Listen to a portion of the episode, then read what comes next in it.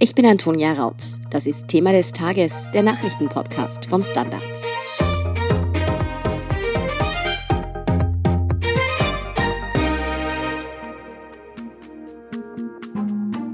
Vier Tage lang stand der ehemalige Vizekanzler und FPÖ-Chef Heinz-Christian Strache nun vor Gericht. Der Vorwurf lautete Bestechlichkeit.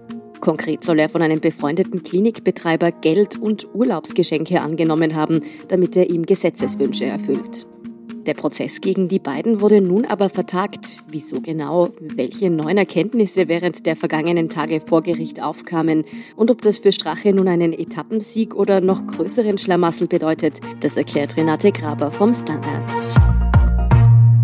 Renate, seit Dienstag wurde verhandelt. Du hast für den Standard den Prozess auch beobachtet und immer live getickert. Warum gab es denn dann heute Freitag noch kein Urteil?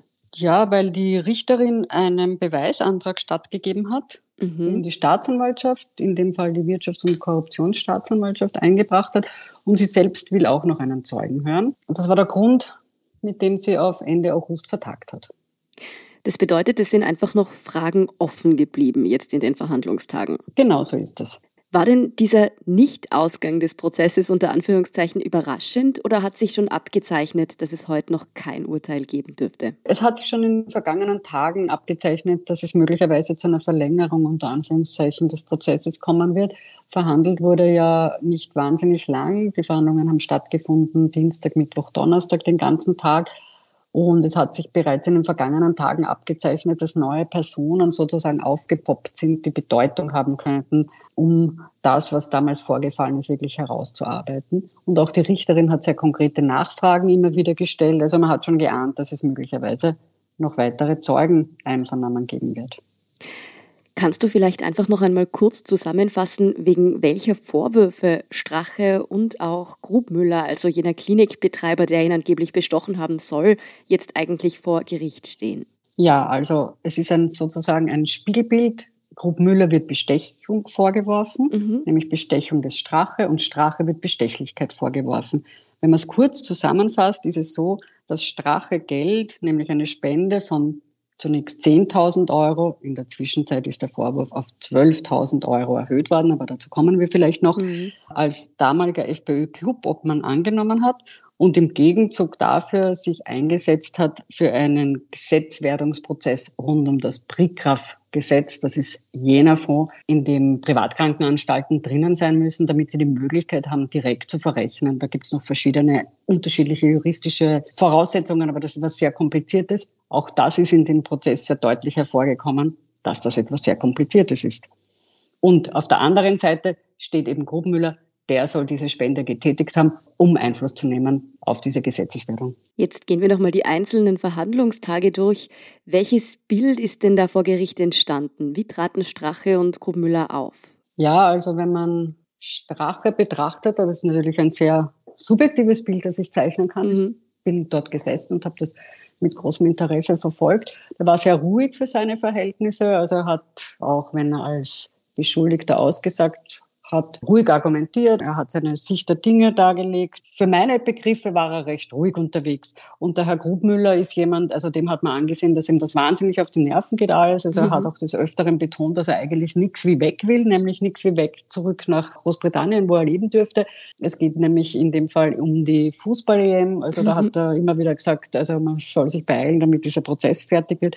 Und im Übrigen hat der Strache verteidigt sozusagen. Beide, das muss man sagen, plädieren auf unschuldig und für beide, das muss man natürlich auch dazu sagen, gilt die Unschuldsvermutung. Und er hat sich bei Strache quasi entschuldigt und gesagt, es tut mir leid, dass du hier gegrillt wirst. Im Übrigen hat sich Grub Müller sehr kurz gehalten in seinen Statements. Strache hat ein bisschen länger geredet. Ja, neben den beiden sind natürlich auch viele Zeuginnen und Zeugen bereits aufgetreten und haben ausgesagt. Welche Befragungen waren denn da in deinen Augen besonders interessant? Naja, ich möchte mit einer Zeugin beginnen, die man da jetzt nicht so im Auge hätte. Das war eine ehemalige, mittlerweile in Pension befindliche Buchhalterin der FPÖ. Die hat da über diese Spenden und über das Dankesschreiben, das Strache für diese Spende des Grubenmüller unterschrieben hat, gesprochen. Für mich war das sehr beeindruckend. Das war ein sehr kurzer Auftritt, aber man hat irgendwie gemerkt, wie unangenehm ihr das ist. Und sie hat dort auch nur ganz kurz ausgesagt, aber es war ein bisschen beeindruckend. Einsicht zu bekommen, wie das gelaufen ist. Also wie sie erzählt hat, ja, da hat jeder, der eine Spende gemacht hat, hat halt einen Schimmelbrief mehr oder weniger gekriegt. Mhm. Wird in anderen Parteien genauso sein. Und auch so, wie sie Strache angeschaut hat und er sie angeschaut hat, das war, ja, es war ein bisschen besonders. Und dann ist natürlich zu nennen die frühere Gesundheitssprecherin der SPÖ, die Frau Belakovic, die auch Medizinerin ist und sinngemäß gesagt hat, der Initiativantrag, um den es im Prozess auch vorwiegend gegangen ist, den die SPÖ eingebracht hat am Ende der Legislaturperiode vor den Neuwahlen 2017, das sei eigentlich ein sinnloser Antrag gewesen. Das war insofern interessant, als die Staatsanwaltschaft ja darauf aufbaut. Das ist einer der Pfeiler dieses Strafantrags. Und interessant war auch die Aussage der ehemaligen Gesundheitsministerin Beate Hartinger-Klein, ebenfalls SPÖ, die geschildert hat, dass sie eigentlich damit befasst war mit dem Thema Prigraf und Grupp Müller, aber dem Grupp Müller eigentlich gesagt hat, also er hat da sowieso keine Chance, irgendwie mehr Geld bekommen aus dem Prigraf, weil die Behandlungen, die er in seiner Klinik durchführen lässt, nicht erstattungsfähig sind sozusagen. Es ging damals um Schönheits-OPs und ihm gesagt habe, also es wäre gescheiter, er würde diese Klinik überhaupt verkaufen.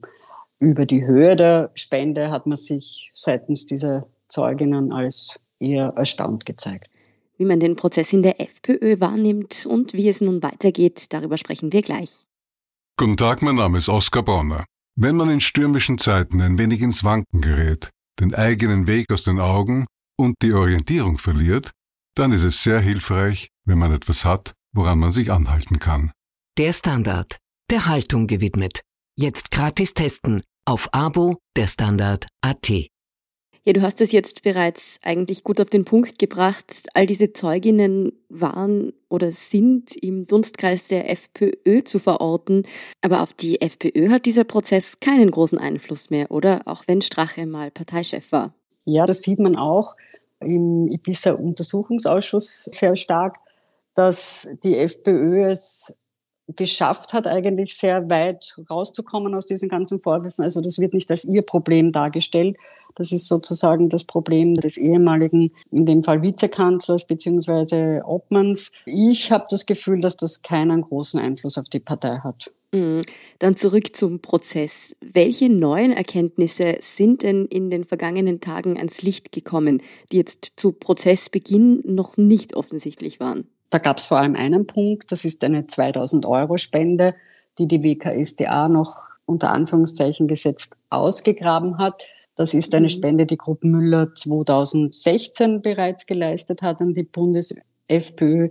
Er hat, als das bekannt wurde, das war gestern Donnerstag, gemeint, also wenn er gespendet hat, na, ich glaube, es war sogar schon am Mittwoch, Entschuldigung, also wenn er gespendet hat, dann unter Alkoholeinfluss, also es dürfte sich um eine wirklich blaue Spende gehandelt haben, denn er hat gestern Donnerstag dann gemeint, er hat nachgeschaut, er hat seine Kontounterlagen durchgegangen und ist draufgekommen, dass er diese Spende tatsächlich geleistet hat. Er konnte sich aber nicht mehr erinnern und hat es vergessen hat er begründet, wobei man dazu sagen muss, also das auch zum Stimmungsbild. Grupp Müller hat dort geschildert, er hat das schnell noch nachgeschaut in seinen Kontounterlagen, bevor das Fußballmatch begonnen hat. Es ging um das Match, das Großbritannien gewonnen hat. Auch Strache hat gesagt, er hat es vergessen. Er habe sich die Spendenlisten nicht durchgeschaut. Und das ist insofern interessant, dass das noch zutage gekommen ist, weil sich das nämlich aus den berühmten Chat-Nachrichten erschlossen hat. Und da hat Strache auch in Richtung WKSDA gesagt, ja, also ihr habt ja mein Handy, also er sei quasi eh gläsern, weil sie sein Handy beschlagnahmt haben im Zusammenhang mit den Ermittlungen, die laufen rund um Casinos und so weiter. Also aus dem hat sich das ergeben, aber an das hat er sich nicht erinnert. Das Ganze ist eine Anlage, eine Liste, die ihm da geschickt wurde vom damaligen Finanzreferenten der SPÖ, von Markus Czank. Und da stand eben diese Liste drauf. Strache hat gesagt, erstens, ich kann mich nicht daran erinnern und zweitens, er habe nie diese Spendenlisten angeschaut. Mm, ja, wenn man sich ansieht, welche Folgen diese unter Anführungszeichen blauen Spenden noch haben könnten, dann gilt vielleicht nicht nur Don't Drink and Drive, sondern auch Don't Drink and Donate. Ja, das mag sein. Wobei er hat dann nicht, also Grubmüller hat dann nicht gesagt, dass er unter Alkoholeinfluss gestanden ist. Darum ist es dann nicht mehr gegangen im Prozess. Okay.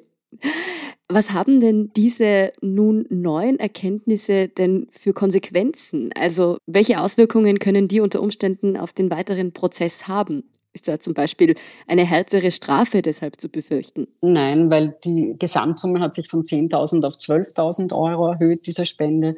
Das ist nicht zu erwarten. Also es ist einfach eine Spende dazugekommen. Die Beschuldigten bestreiten ja, dass das irgendwas mit einem Amtsgeschäft zu tun gehabt hat oder eine Beeinflussung. Also insofern hat das keine große Bedeutung. Mit welchen Konsequenzen müssen Grubmüller und Strache denn überhaupt rechnen? Also sie müssen damit rechnen, dass es möglicherweise zu einem Schuldspruch kommt. Mhm. Und sollte das so sein, so ist die Strafdrohung sechs Monate bis fünf Jahre. Ja, nun will das Gericht eben noch weitere Zeugen einvernehmen. Wer soll denn da im August, wenn der Prozess fortgesetzt wird, dann noch geladen werden? Und welche Erkenntnisse erhofft sich die Staatsanwaltschaft konkret? Ja, das Gericht hat beschlossen, vier weitere Zeugen einzuvernehmen und außerdem sollen herbeigeschafft werden die Unterlagen zu dieser nunmehr bekannt gewordenen 2000 Euro Spende. Die WKSDA hat drei Zeugen beantragt, darunter die beiden Juristen, die Strache eben eingebunden hat, Johann Gudenus, der ist jetzt im Bundesrat für die FPÖ und damals im Nationalrat für die FPÖ und Peter Fichtenbauer, der war damals Volksanwalt. Zudem soll befragt werden der ehemalige Pressereferent von Karl-Heinz Strache. Jetzt sage ich Karl-Heinz Strache, weil die Richterin hat sich einmal verirrt sozusagen und ist aber der falsche Vorname natürlich. Sie hat Heinz Christian Strache gemeint. Dieser Pressereferent hat eine Presseveranstaltung zum Thema Prigraf mitbetreut und hat dann auch den Text, die Textierung des Initiativantrages vorgenommen. Und der sei ein sehr wichtiger Mann, hat die Richterin dann gemeint, und auch er wird gehört. Und auch die Richterin selber hat noch einen Zeugen sozusagen beantragt, also von Amts wegen wird sie den hören. Da geht es um einen Ministerialmitarbeiter, Beamten aus dem Gesundheitsministerium, der bei einer Besprechung dabei gewesen sein soll zwischen Strache und der damaligen Gesundheitsministerin und dem Anwalt des Grubenmüller. Da ist es auch um den Brickkraft gegangen. Wie ist diese Entwicklung im Verfahren denn jetzt einzuordnen, dass es jetzt also noch kein Urteil gegeben hat? Ist das eine Art Etappensieg für Strache und Grobmüller oder sitzen Sie jetzt eigentlich noch tiefer im Schlamassel? Naja, zum einen würde ich meinen, Grobmüller war traurig, dass er wieder nach Österreich kommen muss. Und ja, also ich würde das so nicht einordnen. Ich denke mir, das ist im Sinne, die Richterin muss ja dann ihre Beweise würdigen und da muss sie natürlich schauen, dass sie alle Beweise auf dem Tisch hat, nämlich auch, dass sie keine Nichtigkeitsgründe produziert, sonst könnte das Urteil ja dann gekippt werden letztlich. Und ich denke, für die beiden, also so wie es ausgeschaut hat, belastet das die beiden nicht sehr. Mhm. Sie haben jedenfalls nicht so gewirkt, außer dass sie mehr Zeit aufwenden müssen und länger auf ihr Urteil warten müssen oder auf ihren Freispruch, je nachdem. Gibt es denn nun schon ein konkretes Datum, wann der Prozess dann fortgesetzt werden soll? Und hältst du uns hoffentlich eh im Standard Live-Ticker wieder auf dem Laufenden? Also das Datum wurde festgesetzt mit 23. und 27. August. Das ist ein Montag und ein Freitag Ende August. Diese sehr ungünstige Datierung hat die Richterin damit begründet, dass der große Schwurgerichtssaal in den Tagen dazwischen nicht frei sei. Und sie verhandelt aber nur im großen Schwurgerichtssaal. Möglicherweise wird er aber auch schon am ersten Tag, also an diesem 23. August, fertig gemacht. Und naja, je nachdem, wie Corona es zulässt oder nicht, also wenn man reisen kann, dann werde ich wie geplant meine Urlaubsreise in dieser Woche haben und leider nicht tickern können. Naja, ich würde sagen, den Urlaub hast du dir mehr als verdient und wir werden natürlich auch hier im Podcast den weiteren Verlauf dieses Verfahrens trotzdem im Auge behalten. Vielen Dank, Renate Graber, für diese Einschätzung des Prozesses. Sehr gerne. Ciao. Wir sind gleich zurück. Guten Tag, mein Name ist Oskar Bonner. Wenn man in stürmischen Zeiten ein wenig ins Wanken gerät, den eigenen Weg aus den Augen und die Orientierung verliert, dann ist es sehr hilfreich, wenn man etwas hat, woran man sich anhalten kann. Der Standard, der Haltung gewidmet. Jetzt gratis testen auf Abo der Standard AT. Und hier ist, was Sie heute sonst noch wissen müssen. Erstens, die Corona-Taskforce der Regierung ist heute Freitag in Wien zusammengetroffen, um, wie es hieß, die Entwicklungen der Pandemie zu bewerten und Vorbereitungen für den Herbst zu treffen. Die Beurteilung der Situation fiel positiv aus. Durch die hohe Anzahl an Testungen, die breite Verpflichtung zum Tragen der Maske und andere Maßnahmen habe man die Neuinfektionszahlen niedrig gehalten, betonte Bundeskanzler Sebastian Kurz von der ÖVP. Deshalb kündigte die Regierung weitere Lockerungen ab 22. Juli an. Mit diesem Tag wird dann der Mund-Nasenschutz nur noch in den öffentlichen Verkehrsmitteln und in den Geschäften des täglichen Bedarfs, etwa Supermärkten, verpflichtend sein. Die 3G-Regel bleibt uns dagegen weiterhin erhalten. Zweitens, im Salzburger Lungau ist heute Freitag kurz nach 7 Uhr in der Früh eine Garnitur der Murtalbahn entgleist. Laut ersten Informationen des Roten Kreuzes stürzte dabei ein Waggon in die neben den Gleisen fließende Mur. Zu dem Unfall kam es unweit der Landesgrenze zur Steiermark zwischen Predlitz und Kendelbruck. Insgesamt dürften 50 Personen betroffen gewesen sein, darunter 45 Kinder. Alle Insassen konnten rasch gerettet werden. Die Einsatzkräfte berichten von 15 lediglich leicht Verletzten. Und drittens, es ist die Woche der wahren Schlangen-Horrormeldungen. Erst am Montag ist ein Grazer auf dem Klo von einer Schlange in die Genitalien gebissen und verletzt worden. Gestern ist ein Oberösterreicher beim Füttern seiner eigenen Giftschlange gebissen worden und kurz darauf verstorben. Mehr Glück hatte da am Donnerstag eine Wienerin. Auch in ihrer Kloschüssel schwamm eine Python. Sie entdeckte das rund ein Meter lange Tier jedoch rechtzeitig und blieb somit unverletzt. Die zuständige Magistratsabteilung holte das Tier ab und übergab es dem Tierquartier. Wem das Reptil gehört, ist unbekannt. Die Ermittlungen laufen. Mehr zu diesen WC-Gängen des Schreckens und die aktuellsten Informationen zum weiteren Weltgeschehen finden Sie wie immer auf derstandard.at. Um keine Folge von Thema des Tages zu verpassen, abonnieren Sie uns bei Apple Podcasts oder Spotify. Helfen können Sie uns mit einer 5-Sterne-Bewertung und, wenn Sie über Apple Podcasts zuhören, neuerdings auch mit einem Der Standard Podcast Premium Abonnement.